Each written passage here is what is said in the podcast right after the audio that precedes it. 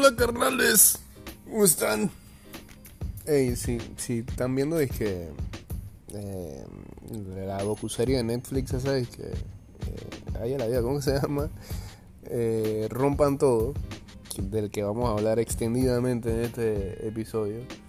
O sea, el mejor personaje es un, es un, es un señor, es un doño que es como un Lenny Kravitz mexicano de los 50, 60. Ay, la ¿Qué pasó, carnal? Sí, el tipo se pone a llorar y todo. Esa es la parte más sentimental. Se pone a llorar. ¿Por qué se pone a llorar? Ah, se pone a llorar por un personaje de, de, los 80 allá de México que se murió en el terremoto. Pero ya estoy spoileando, esa no es la, la idea, ¿no? Pero bueno, ¿cómo están? ¿Cómo les va? Este, ayer no hice el programa precisamente por eso, porque me tomé todo el día para ver la bendita docuserie. Son, ¿qué? Seis capítulos, siete capítulos. De una hora cada uno. Eh, de eh, Rompan Todo. No tiene que gustar el rock and roll, ni el rock en español, para meterse en la historia, porque yo creo que una de las mejores cosas que muestra el documental, que tiene un trabajo periodístico muy bien hecho y de archivo excelente es el, el, hecho de que este, te muestra el contraste de cómo era el nacimiento del rock en español en cada uno de esos países o en las regiones de Latinoamérica que eran importantes, mientras eso iba avanzando, cómo era la historia sociopolítica de dicho, de dicho lugar, tanto de Argentina como de Chile, un poco en Uruguay, en México mucho también, eh, y cómo fue, cómo fue dándose el crecimiento del género. Eh, con creo que los artistas más representativos, creo que creo que creo que este debieron de darle un poquito más de, de realce a, los a pesar, de, a pesar de que trata del continente americano eh, debieron de darle alguna importancia mucho más relevancia a los eh, a las bandas de rock que venían de España que algo dejaron acá no pues solamente hablan de Radio Futuro un poco pero este no sé a Hombre G no, no sale. O sea, fue un movimiento importante.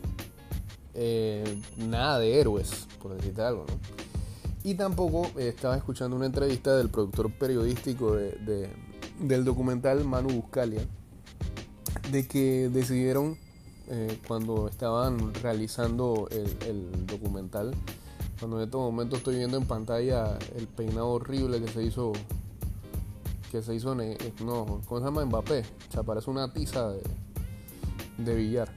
Em, lo que les iba a decir era que eh, el productor periodístico del documental eh, relataba en una entrevista que todos los productor y el equipo técnico, pues producción y dirección, decidieron que no iban a tocar eh, a las bandas de Brasil. Malo. ¿Qué pasó con Paralama? eso también fue importante en ese tiempo. Pues bueno, quizás están dejando algo ahí por si de verdad eh, llega a ser un éxito eh, el producto y, les mandan a hacer una segunda temporada, quién sabe, ¿no? Ojalá, ojalá se dé, porque la verdad que estaba bastante entretenido. Se llama eh, Rompan Todo. Yo tenía aquí algo medio escrito de eso. Em, y estrenó hace dos días en Netflix. Em, hay que decir que eh, una de las mentes maestras detrás de esto es eh, el señor Gustavo Santaolalla, que sale mucho en el, documental, prácticamente salen todos los capítulos, porque ahí te das cuenta la grandeza de ese man en, la música en español, tanto rock como pop, porque Santaolalla este, no solamente hizo, hizo historia en el, en el rock en español, sino que también estuvo detrás, por ejemplo, de cuando empezó Juanes como solista. Eh, Santaolalla también tiene eh, una importante carrera como eh, como, como músico de, películas. Él hizo, él ganó el Oscar por eh, Brokeback Mountain, si no me equivoco. Y también eh, ha hecho eh, música para videojuegos, para Last of Us. la verdad que el tipo es un crack, es un genio. Este, y bueno, lo último que hizo fue lo de Bajo Fondo Tango Club, ¿no? Que nos acordamos ahí de la canción que hicieron Bajo Fondo con, con Cerati hace como unos 10, 15 años atrás. Eh, son 6 episodios o son 7 episodios. Para mí son 7 episodios. 6 episodios. Bueno, de una hora. se va rapidito en verdad. Eh, y bueno, salen artistas como Empiezan desde Richie Valens, eso sí verdad, cronológicamente es desde Richie Valens hasta Calle 13. Incluyen a Calle 13 en la vuelta. Eh, y salen los Shakers, los Gatos, Spinetta, Charlie García, los Jaivas, Arcoiris, El Tri, Los Prisioneros, Soda Estéreo, Sumo, Café Tacuba, Terciopelado. Eh, salen una buena cantidad de bandas mexicanas. Sale todo el, eh, el escenario de Monterrey que prácticamente eso vino con el arranque de este siglo que era Plastilina Moch, Jumbo, eh, Kinky. Ey, está bueno, loco, no tiene desperdicio, no tiene desperdicio. Julieta Venegas después que venía de Tijuana. No tiene desperdicio, vayan a verlo, rompan todo. Ahí está, rompan todo. A Javier Batis es el, señor mexicano que yo me refería al principio. Em, y bueno, pues eh, la dirección está a cargo de Piquita Larico, que él hizo varios videos para Cerati eh, eh, en el pasado. es un reconocido director. Em, y bueno. Ah, y, también de los mejores de, de, los, de las personalidades que mejor opinan dentro de, de este documental, Andrés Calamaro. Está clarito en lo que dice, es un personaje es un personaje calamaro, pero la otra en sus declaraciones también sale Vicentico, sale Alex Lora del Tri, eh, en fin. Así que ya saben, ahí por ahí está Rompan Todo en Netflix. Oiga, una cosa que también por ahí dio mucho de qué hablar en las últimas horas fue lo que le pasó a Tom Cruise en el rodaje de Misión Imposible. Dice que le gritó a dos manes que estaban pegados viendo una, eh, revisando una, una, mm, un pedazo de filmación de la nueva Misión Imposible, los tipos estaban muy pegados al frente de una computadora y sin tapaboca y se, y se molestó Tom Cruise Friend, ¿ah? que parecía eh, que trabajara en el Minsa. Si los veo hacerlo de nuevo están jodidos y despedidos. Tom Cruise enfureció durante el rodaje de Misión Imposible 7 cuando vio que dos miembros del equipo no respetaban la distancia de seguridad mientras revisaban unas imágenes frente a la computadora. Si los veo hacerlo de nuevo están jodidos y despedidos, gritó el actor al resto del equipo en un audio publicado el miércoles por el diario The Sun que se propagó con velocidad entre la prensa especializada de Hollywood. De acuerdo con la publicación, Cruz se molestó al comprobar que algunos trabajadores estaban relajándose ante las medidas impuestas para continuar con el rodaje paralizado en marzo y su enfado estalló cuando observó que dos personas estaban a menos de un metro de distancia. Lo que pasa es que eh, Cruz, contra viento y marea, ha tratado de sacar esta nueva versión de Misión Imposible y para que le dieran el permiso para poder filmar en medio de la pandemia, este, ha sido una total locura para él y el tipo se pone esto porque estoy tratando de hacer que esto al final lo terminemos de grabar y hay dos manes ahí que están pegaditos y que no creen en el virus por lo, por lo, por lo visto. Se no quiero volver a verlo nunca, gritó Cruz en el estudio ubicado en Londres. Lo he dicho y ahora lo quiero y si no lo hacen están fuera. No vamos a cerrar esta maldita película, ¿se entiende? Si lo vuelvo a ver están jodidos y despedidos. Durante la bronca, Cruz señalaba a ciertos miembros del reparto y afirmaba que la actitud de uno les iba a costar el trabajo. Estoy siendo claro, se entiende lo que quiero, entienden la responsabilidad que tienen. Confío en que ustedes lo harán. Dice que también les dijo, somos el estándar de oro. Están allá en Hollywood haciendo películas ahora mismo gracias a nosotros. Porque creen en nosotros y en lo que estamos haciendo. Hablo por teléfono con todos los malditos estudios por la noche las compañías de seguro, los productores y nos siguen para hacer sus películas. Estamos creando miles de puestos de trabajo, hijos de... Y ahí se fue. Se molestó Tom que está haciendo la última entrega de la franquicia de Misión Imposible, es la 7. Em, y bueno, pues está acabado Tom Cruise. Parece modelo fino. ¿Cuánto? 58 años ya. 58 eh, ya. Cruise debería tener como 60 y buff. Pero bueno. Y se molestó porque de verdad le están, con, con estas actitudes, le están, le están echando, le, están, lo están metiendo en problemas. Lo están metiendo en problemas para que termine de hacer su misión imposible que la está filmando en medio de la pandemia y por lo visto hay eh, gente de la producción que eh, no sabe eh, en, qué momento de la vida estamos, ¿no? Así que, bueno, listo. ¿Qué más hay por acá que puedo compartir con ustedes? espero que estén bien dentro de estos días. yo creo que voy mejorando, me parece. Dice que eh, anuncia la Unión Europea que la vacunación en ese continente comenzará el 27 de diciembre. Así que finalmente, antes de que termine el año, por lo menos en Europa, van a comenzar a vacunar con la mirada puesta en frenar la segunda ola de coronavirus que golpea a toda Europa y que causó nuevos confinamientos en países como Francia y Alemania. El ministro de Salud del gobierno de la canciller Angela Merkel Jens Spahn estimó que la vacunación para los miembros de la Unión Europea arrancará el 27 de diciembre. Por cierto, este, hoy se supo que Emmanuel Macron positivo de COVID, el presidente francés, y le dijo a sus colegas, a algunos colegas con los que parece que estuvo reunido en las últimas semanas, que se chequen, porque claramente son contactos este, de alguien positivo. Así que eh, a todos lados llega este maldito virus del demonio ayer eh, veíamos Copa Libertadores y cómo Boca perdía contra Racing 1-0. Em, y, también este, ayer hubo bastante fútbol europeo. ¿Verdad? Sí, pero aquí no, no quiere darnos la chance de poder ver. Eh, ahora sí. Y también ayer, ayer tuvimos el primer clasificado a la gran final de este domingo de la LPF, en donde avanzó el CAI después del empate 0 a 0 con Costa del Este. Eh, hoy a las 4 de la tarde, Tauro San Francisco para determinar quién acompaña a CAI. De momento pareciera que va a ser duelo chorrerano, porque el San Francisco tiene la ventaja después del partido de ida 2-0.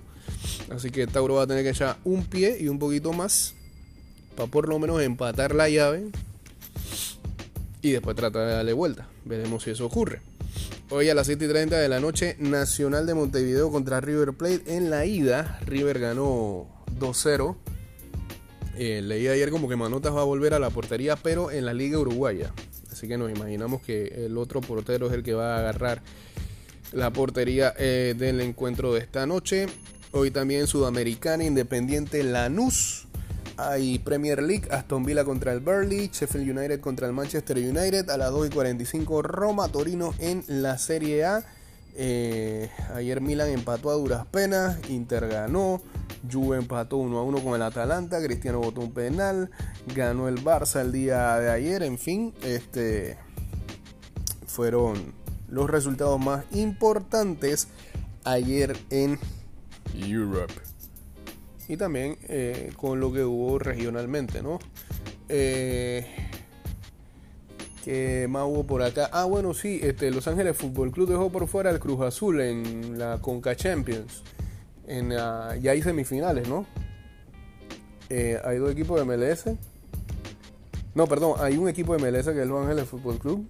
Está el América de México, están los Tigres y pasó Olimpia. Y las semifinales van a ser Tigre Olimpia de Honduras. Y la otra semifinal va a ser Los Ángeles Fútbol Club contra el América. La América. Ojalá llegue lejos el Olimpia de Honduras. Pues no queremos ver ni MLS ni mexicanos por allá. Em, y bueno, que ya es lo de las últimas cosas que tenemos por acá a ver, a ver, a ver, a ver, a ver. Porque aquí se nota, sí, no sé qué está pasando. La señal no está buena acá adentro. Lamentablemente. Ah, ajá. Eh, ah, sí, hay rankings de novatos del año en la NFL y Justin Jefferson podría estar llevándose el spot número uno, sobre todo en lo ofensivo, ¿no? Qué buen recibidor han tenido los Vikings ahí en la figura de Justin Jefferson. Eh, ya decíamos, Los Ángeles Fútbol Club avanzó a las semifinales de la CONCACAF Champions League con victoria sobre el Cruz Azul, equipo más salado. Eh, a ver, a ver, a ver. Eh, ah, sí, ayer veíamos también partidos de pretemporada de la NBA. Ganaron los Lakers a los Phoenix Suns. Chicago Bulls le dio una churria a Oklahoma City. Eh, los Knicks a los Cavaliers. Y ya ayer fue este, el último draft de la última liga de fantasy de eh, NBA que vamos a tener. Son tres ligas que vamos a tener este año nuevamente. Así que eh, ya la otra semana arranca la NBA. ¿Qué otra información tenemos por acá para seguir con el programa este especial del día de hoy. Em, dice que Yanis quería eh, devolverle la lealtad a los Bucks con su extensión. Dice, soy un hombre de palabra. Va. No le quedó otra, digo, le dieron mucha plata también, así que él no iba a decir que no. Em, em, sí, dice que James Harden dice que él estaba entrenando para la temporada mientras estaba en Las Vegas y en Atlanta. O sea que al final con Houston Rockets. Eso sí, está gordito, gordito el señor James Harden. Em, lo agarró la pretemporada con varios kilos de más. Se ve que está en malas condiciones, pero vamos a ver, ¿no? Eh, ¿Qué es lo que pasa? Eh, las redes están encendidas después de lo de ayer en la protesta acá y la verdad es que yo no veo como la policía pueda defenderse. Estaba escuchando programa matutino temprano y cómo le cuesta eh, a las autoridades policiales tratar de defenderse con todos los videos que han estado surgiendo ahí. Miren, pues, usted puede estar del lado que quiera, pero si usted es control eh, de multitudes, usted supuestamente le da un entrenamiento para soportar cuantas cosas le puedan gritar. Usted no puede perder, usted no puede perder la cabeza así como lo perdió el oficial ayer que le entró a golpe a la muchacha. No, hombre, no, no, no. Y, vienen siendo repetidas las ocasiones. Cada vez que hay una protesta, a mí lo que más me llama la atención es como la cantidad de unidades contra un 6% ahí de una gente que está mal porque están tirando piedra. Ya cuando cruzan esa frontera también te vas a buscar la represión de alguna manera u otra. Pero hay maneras de reprimir. Eh, si tú tiras, las maneras de reprimir, si tú tiras, si tú tiras, para eso tienen bomba lacrimógena, ¿no? Para apartar a esa gente y sacarlo de ahí de ese lado. Pero ya después cuando agarran esa furia que se les nota, es como que de verdad parecen como, como o sea, parecen perros asesinos, parece, parece cuando está la sangre así, la carne así se ven como alborotados y, no puedo entender por qué estas unidades que reciben un entrenamiento precisamente para que mantengan la calma, no para que repriman, eh, pierdan la cabeza así rapidito. Eh, es como si el día de mañana yo vaya a hacer ese trabajo, pues, porque yo no me voy a aguantar que me digan más de cuatro voces, pero ellos reciben un entrenamiento para eso. No, no debería ser. Ay, las cosas que pasan en este país. Pero bueno. Eh, y hay algo más que, que se nos queda. Eh, no sé, bueno, para ver. Em, ah, quieren ahora poner a Timothy Chalamet para que sea Batman en algún momento. Ah, y las declaraciones de Román Torres. Dice, no quiere saber nada de la selección mientras no cambien muchas cosas. Bueno, él también tiene que ver cómo cambia un poco su fútbol. Este, porque no es titular en su equipo y porque no tuvo la mejor de las temporadas, así que no sé por qué viene con exigencia a hablar de selección. Eh, creo que solito se está excluyendo, ¿no? Y bueno, pues, por más que él tenga eh, alguna situación con los federados, tal parece que ese es el problema. No, creo que no era el momento como para esas declaraciones, me parece a mí. Eh, pero bueno, eso fue lo que dijo el día de ayer el ah, señor Román Torres. Y dice que el COVID podría ser catastrófico para la música en vivo, ha dicho el agente de Ed Sheeran. eso está más que claro, ¿no? La industria musical es una de las más afectadas este año con todo esto del COVID. Si no se supera, ¿cuándo será la, la próxima vez que veamos un concierto in live? Difícil. Señores, acabó este programa. Espero que vayan a ver, rompan todo.